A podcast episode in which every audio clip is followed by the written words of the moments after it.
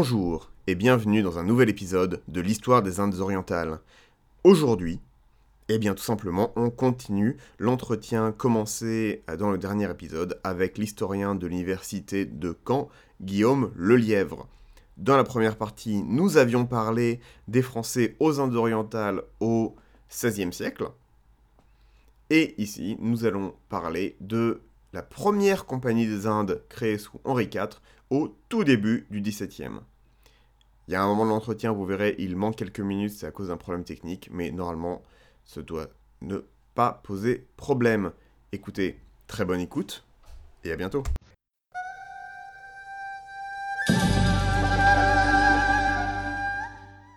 Alors vous nous parlez de traité de paix avec l'Espagne, mais on sait que, euh, par exemple, la VOC, la Compagnie des Indes orientales néerlandaises, se crée dans un contexte de guerre économique avec l'Espagne. Et il me semble, et encore une fois, corrigez-moi, que la VOC, en fait, c'est une arme contre la puissance espagnole. Mais pour le coup, dès qu'il y a la paix avec euh, l'Espagne, la France va aussi créer une première compagnie. Oui, tout à fait. Euh, les Néerlandais avaient commencé à se révolter, donc qui étaient sous la coupe des, rois d'Espagne et des, empereurs depuis les années. Donc, on avait commencé à se révolter dans les années 1560, et effectivement, euh, ce sont, euh, ce sont comment dire, unis. C'est pour ça que ça s'appelait les, provinces unies, qui se sont entre guillemets autoproclamées indépendantes, et c'est eux qui ont hmm qui, ont uni leurs forces pour euh, envoyer des tonnes de navires aussi et aller, euh, aller batailler contre, le, contre leurs ennemis, mais au-delà des mers, euh, cette fois, carrément, les, essayer de les affaiblir aussi dans leur.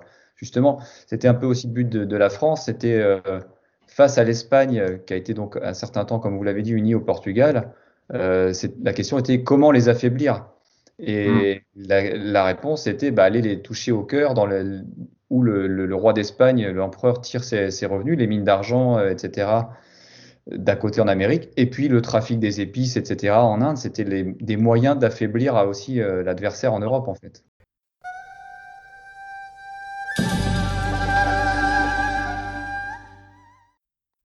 Donc à ce moment-là, on va créer une première compagnie euh, des Indes, spécifiquement des Indes orientales sous Henri IV, ce qui veut dire aussi, est-ce que c'était uniquement venant du roi avec le les capitaux qui viennent euh, de la cour, donc de façon moyennement organique, comme on a pu le voir dans certaines compagnies des Indes françaises, ou est-ce que c'était vraiment un effort euh, organique, donc de, entre guillemets, de, vraies compagnies euh, qui a pu se créer d'elle-même, comme, bah, comme la compagnie des Indes orientales néerlandaises, voire la compagnie de Londres, euh, qui se crée à la même époque. Quel processus de création? il y, a des, il y, a des ressemblances, mais effectivement, euh, l'initiative ne vient pas spécialement, ne vient pas d'Henri IV lui-même. On, estime qu'il avait des envies à ce niveau-là. Il voyait bien que, donc comme, comme on l'a dit, la compagnie anglaise a été fondée en 1600 et la compagnie néerlandaise en 1602. il, a, il semblait avoir bien saisi l'intérêt de créer ce genre de compagnie, justement. Mais euh, on ne peut pas dire que ce soit lui qui soit réellement à l'initiative. L'initiative, elle vient euh, déjà après l'expédition euh, dont je parle dans mon ouvrage, là, sur l'expédition partie de Saint-Malo, qui a, dont on a eu des rescapés et qui ont pu raconter justement ce qui, qui s'est passé. En fait, c'est une société qui s'est créée avec des quelques marchands français, mais c'est surtout des marchands flamands qui sont à, qui sont à l'origine. des qui, se sont eux associés à des Français pour euh, soumettre en fait, ils ont à, l'époque c'est comme ça qu'avaient fait les Anglais et les Néerlandais. En fait, mm. ils ont soumis une liste de, de comment dire d'articles, de propositions en fait pour établir un peu les statuts de la compagnie, tout simplement. Donc ils ont fait ça au printemps 1604. Et euh, donc, il fallait évidemment soumettre au roi de France euh, et à son conseil pour, pour valider et donc le roi et, ses conseillers ont apporté quelques légères modifications et donc ont entériné euh, par lettre patente du 1er juin 1604 euh, les statuts de, cette compagnie qui donc euh, a des points communs assez importants avec les Néerlandais et les Anglais, les compagnies en tout cas des Néerlandais et des Anglais, et notamment le, fait qu'il y a un monopole qui attribue à cette compagnie pour le commerce dans ces régions lointaines pour une durée de 15 ans au départ pour les Français et les Anglais. D'ailleurs, vous dites qu'il y a des similarités, ça va même assez loin, parce que je vois dans le papier que vous m'avez envoyé tout à l'heure qu'un des financiers est Balthazar de Moucheron, qui est un des grands financiers de la compagnie euh, néerlandaise et même des, des Fort Companion euh, avant. C'est pas un peu, euh, c'est pas un peu étrange qu'il parie sur deux compagnies euh, adversaires. Enfin, Alors, enfin, je, sans vouloir vous contredire, je ne crois pas que Balthazar de Moucheron était dans cette première compagnie. Il y a eu des tentatives après, dans les, plutôt vers l'année 1609. Ah, là, dans la compagnie de 1604, on a les quelques noms, mais en tout cas, lui n'y figure pas. Euh, et en fait, il y avait quelques marchands euh, français et flamands qui se sont associés avec un marchand d'Amsterdam qui s'appelait Pierre Lingens et avec euh, un navigateur euh, néerlandais qui s'appelait euh, en français Gérard Leroy, qui ont donc qui sont intervenus après, mais en tout cas à ce moment-là, pas de Balthazar de Moucheron. D'accord. Excusez-moi, j'avais lu, je lisais le, le, résumé avec la rencontre du Croissant et du Corbin avec d'autres navires, le voyage oui, aller Balthazar de Moucheron, autant pour moi. donc, donc oui, c'est vraiment une, une compagnie organique qui se crée avec des marchands, avec des capitaux et le soutien du roi sous forme peut-être d'une charte ou quelque chose comme ça. Voilà, le, roi validé, avait sa validation était nécessaire, mais toutefois il n'a pas euh, vraiment financé. Hein. J'ai regardé, euh, il euh, offrait entre guillemets deux, deux, canons par, par bateau et le droit de, de, porter la bannière de France. Mais sinon, c'était très symbolique. Il a pas, pas, les capitaux sont pas venus du trésor royal. D'accord. Ça, c'est important de, le souligner. Oui, parce que c'est en contraste avec. Alors, celle de Colbert, je ne me rappelle plus, mais je sais que la deuxième compagnie des Indes orientales, si je ne m'abuse, était vraiment. C'était une initiative euh, assez artificielle de, la part de la Cour. Si je me souviens bien. Il faudra que je. Euh, Est-ce que vous pouvez nous dire en, en une minute quel était l'état économique du Royaume de France à cette époque? Parce que est-ce qu'il y avait vraiment un, un marché pour les épices? Est-ce qu'il y avait une bourgeoisie capable de l'acheter? Même une bourgeoisie au niveau des capitaux, parce que pas mal de, financiers que vous venez de nous citer, il y avait des Français, mais il y a aussi beaucoup d'étrangers en fait. Oui, oui, tout à fait. Alors la situation globale économiquement du Royaume de France était euh, quand même assez exsangue euh, après 40 euh, ans de guerre de religion et de, guerre avec l'Espagne. le trésor royal était vide, mais les marchands susceptibles de financer des expéditions comme ça, bon, ils avaient certainement des moyens, mais de, comme je disais tout à l'heure, les expéditions lointaines comme ça, ça demandait un financement quand même très très important. Et euh, sans rentrer encore dans les détails, comme je l'explique un petit peu dans la conclusion, les marchands français, en fait, avaient-ils vraiment besoin de monter des expéditions aussi lointaines et, et aussi risquées, alors qu'en fait, ils étaient déjà insérés dans les trafics européens, justement, entre l'Espagne, l'Amérique, etc. Et où, où, à une époque, ils, prenaient direct, ils se servaient directement sur les navires qui rentraient des Amériques. Donc, très concrètement, euh, c'était prendre beaucoup de risques, enfin, euh, investir énormément d'argent pour des résultats qui, risquaient d'être très, très euh, aléatoires. Donc, ça explique, je pense, en partie le fait que les marchands, il y avait sûrement des richesses, hein, je pense aux marchands de, la ville de Vitré dont je parle, ou les marchands de Saint-Malo, euh, ils avaient des moyens, mais n'étaient pas forcément très très motivés pour aller prendre des risques inconsidérés à l'autre bout du monde. En termes de financement, est-ce qu'on a une échelle par rapport, parce qu'on sait que la, compagnie néerlandaise était extrêmement bien financée, assez loin derrière, on avait la compagnie anglaise, enfin de, de Londres, pardon, euh, la compagnie française, elle se situe où? J'imagine qu'elle est plus proche de la compagnie anglaise. Elle est moins bien financée, mieux financée? Alors, on n'a pas vraiment de. Bah, je n'ai plus en tête le montant exact, mais effectivement, il était moins, important. Le, dans les Provinces-Unies, le capital était de 6 millions et quelques de florins à l'époque. Et c'était une somme gigantesque. Il y avait beaucoup d'actionnaires, des milliers d'actionnaires du, plus petit, euh, petit personnage à des marchands puissants et riches. Donc effectivement, déjà, la mise de fonds était moins importante euh, entre les, Français, par rapport, entre les Français par rapport aux Anglais et aux Néerlandais. Ce qui, ce qui se voit derrière sur le nombre de navires envoyés, évidemment. Euh, on a des chiffres qui résument bien sur 10 ans ou 20 ans combien de navires français sont partis aux Indes par rapport aux Anglais ou aux Néerlandais. C'est pas du tout dans la même cour. Quoi, donc, hmm. D'ailleurs, du coup, est-ce que vous pouvez nous raconter un peu ces, ces premiers voyages, comment ça se passe, comment ça s'organise? Vous, une de vos premières parties s'appelle Des débuts laborieux. Oui, alors ça, c'est par, rapport aux premières années de la compagnie. Tu aurais juste parlé avant de la, du premier voyage dont je parle longuement, euh, qui occupe la, moitié du, texte presque, euh, qui était une expédition, euh, comment dire, isolée, une tentative indépendante de la part des marchands de Saint-Malo, Vitré et Laval, qui sont partis donc en 1601. ça, c'était donc une tentative indépendante, on va dire. D'accord. Effectivement, une fois que la, une fois que la compagnie a été créée en 1604, la première expédition n'est partie qu'en 1616, après euh, divers épisodes euh, que je peux vous relater si, vous voulez brièvement. Mais effectivement, il s'est passé, euh, passé 12 ans avant que des navires partent des navires de, la compagnie. Alors, qu'est-ce qui s'est passé dans cette première expédition pour qu'ensuite il y ait 12 ans de. Alors, la première expédition a eu lieu avant la, compagnie, l'expédition des Malouins, de Saint-Malo, Vitré-Laval. Donc, quand la compagnie s'est créée en 1604, donc comme je le disais tout à l'heure, ils, avaient euh, les marchands français et flamands s'étaient associés avec un capitaine euh, néerlandais, Gérard Leroy, et un marchand d'Amsterdam. Le problème qui, se posait pour les Français à l'époque, c'est que euh, manquait évidemment en France de marins et d'officiers expérimentés dans le voyage des Indes orientales, puisque personne n'y était allé depuis 70 ans.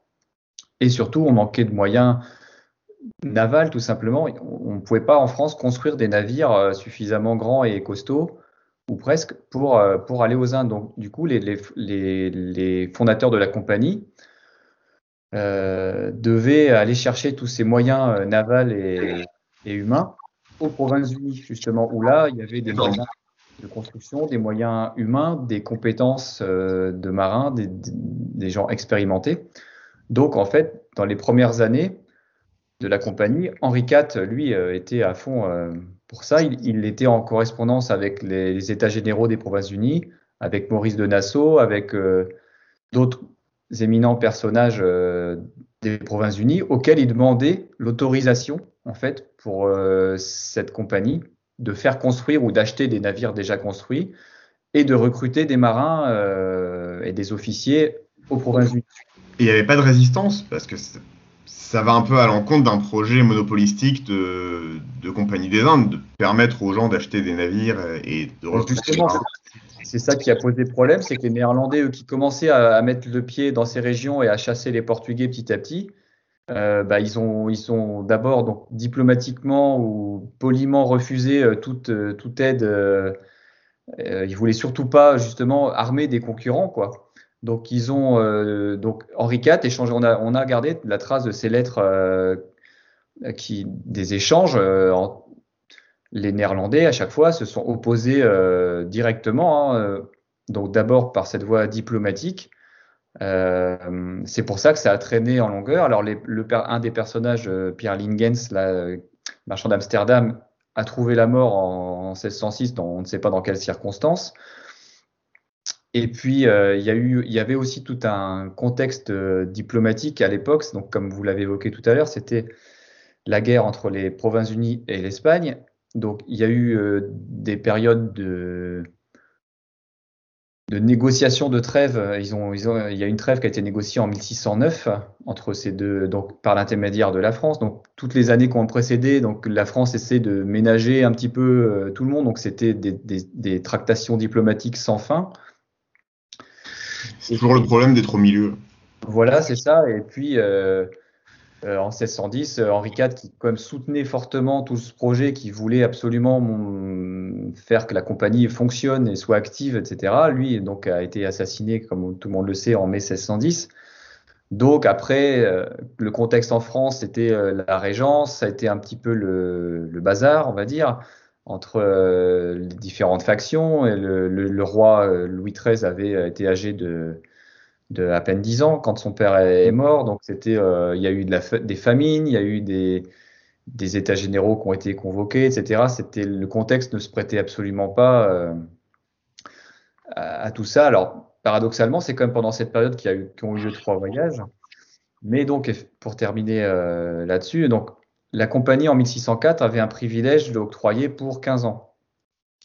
Et à la suite, quand Henri IV est mort, euh, les, les, les, comment dire, les, les membres de la compagnie ont souhaité demander déjà, d'ores et déjà en avance, le renouvellement de leurs privilèges. Donc en 1611, par des nouvelles lettres patentes, ils ont, leur privilège a été renouvelé euh, pour, euh, je ne sais plus comme ça combien d'années, mais bon, le privilège a été renouvelé.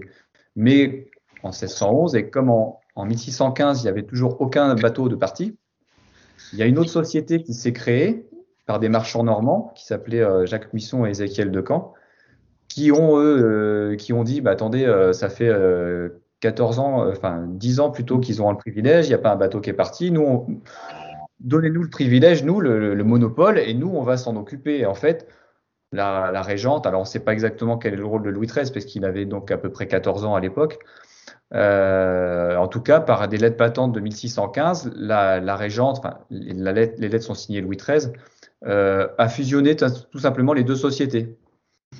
Hmm. Qui a créé donc, ça a créé donc la compagnie des Moluques, et là donc ça se passe à l'été 1615. effectivement, donc les premiers navires, la première expédition est partie au printemps suivant.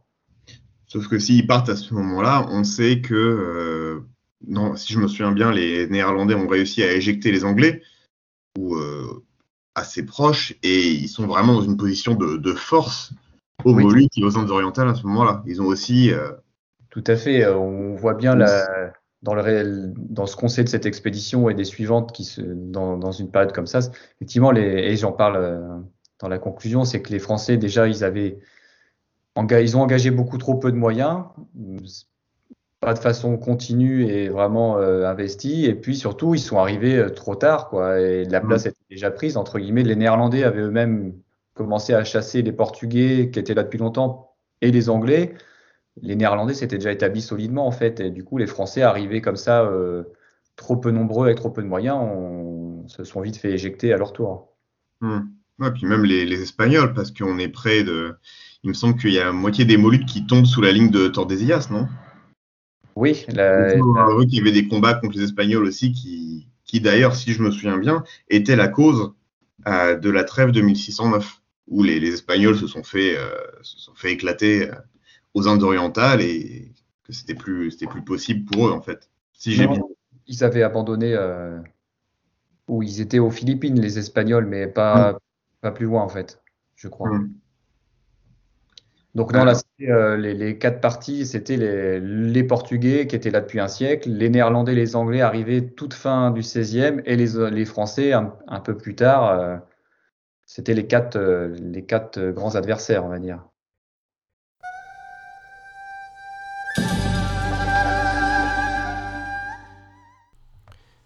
Bon camarades, là pour rien vous cacher, on a eu un petit problème technique, donc il manque quelques minutes d'enregistrement, comme vous pouvez vous en rendre compte. Pour faire rapide, on parle du désastre qui a été euh, les premiers voyages de la compagnie, qui s'est euh, extrêmement mal passé avec euh, des vaisseaux perdus et tout, des, aucun très peu de profit, enfin voilà. Donc, je vous laisse reprendre. Bonne écoute.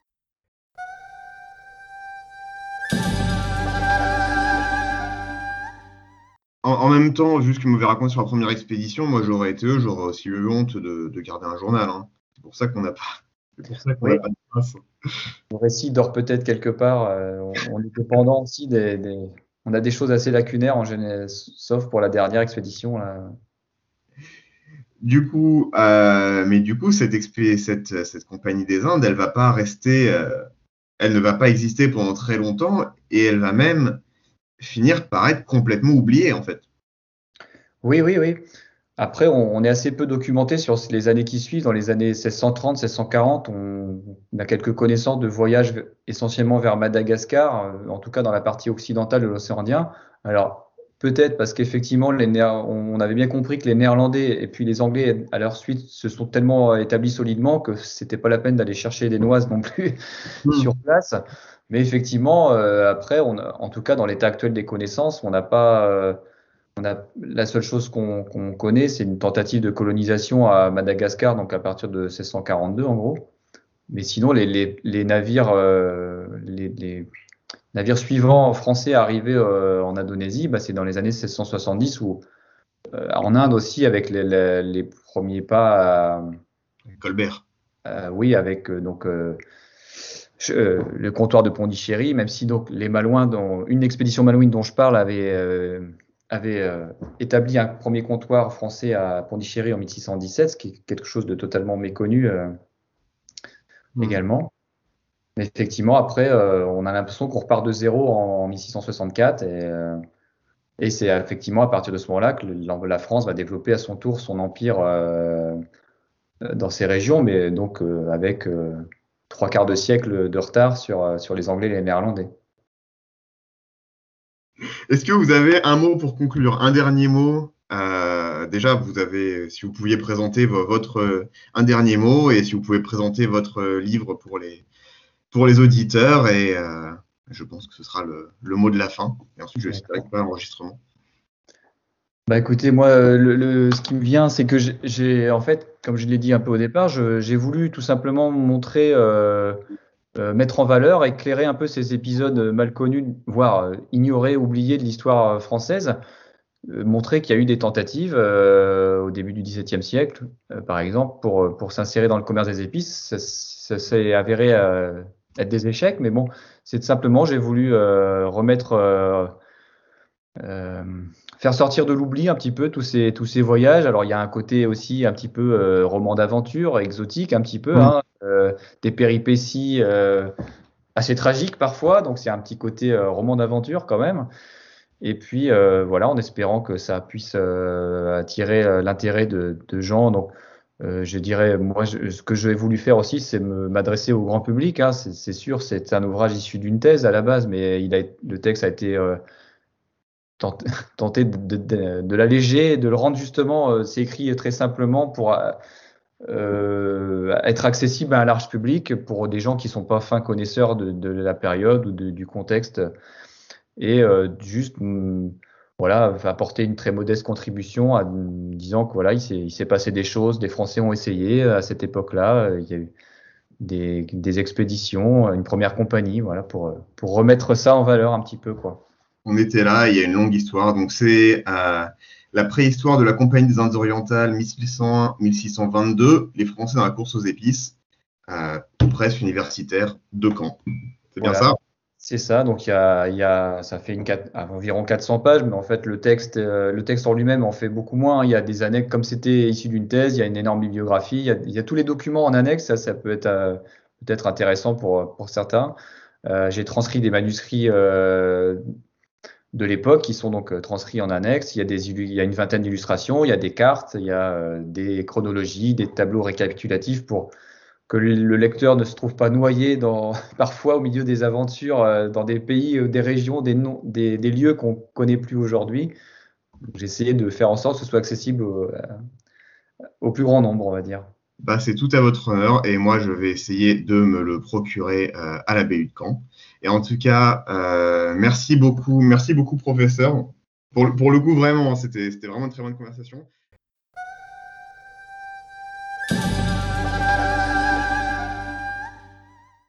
Et voilà, c'était tout pour aujourd'hui. J'espère que ça vous a plu. J'ai en tout cas trouvé ça très intéressant.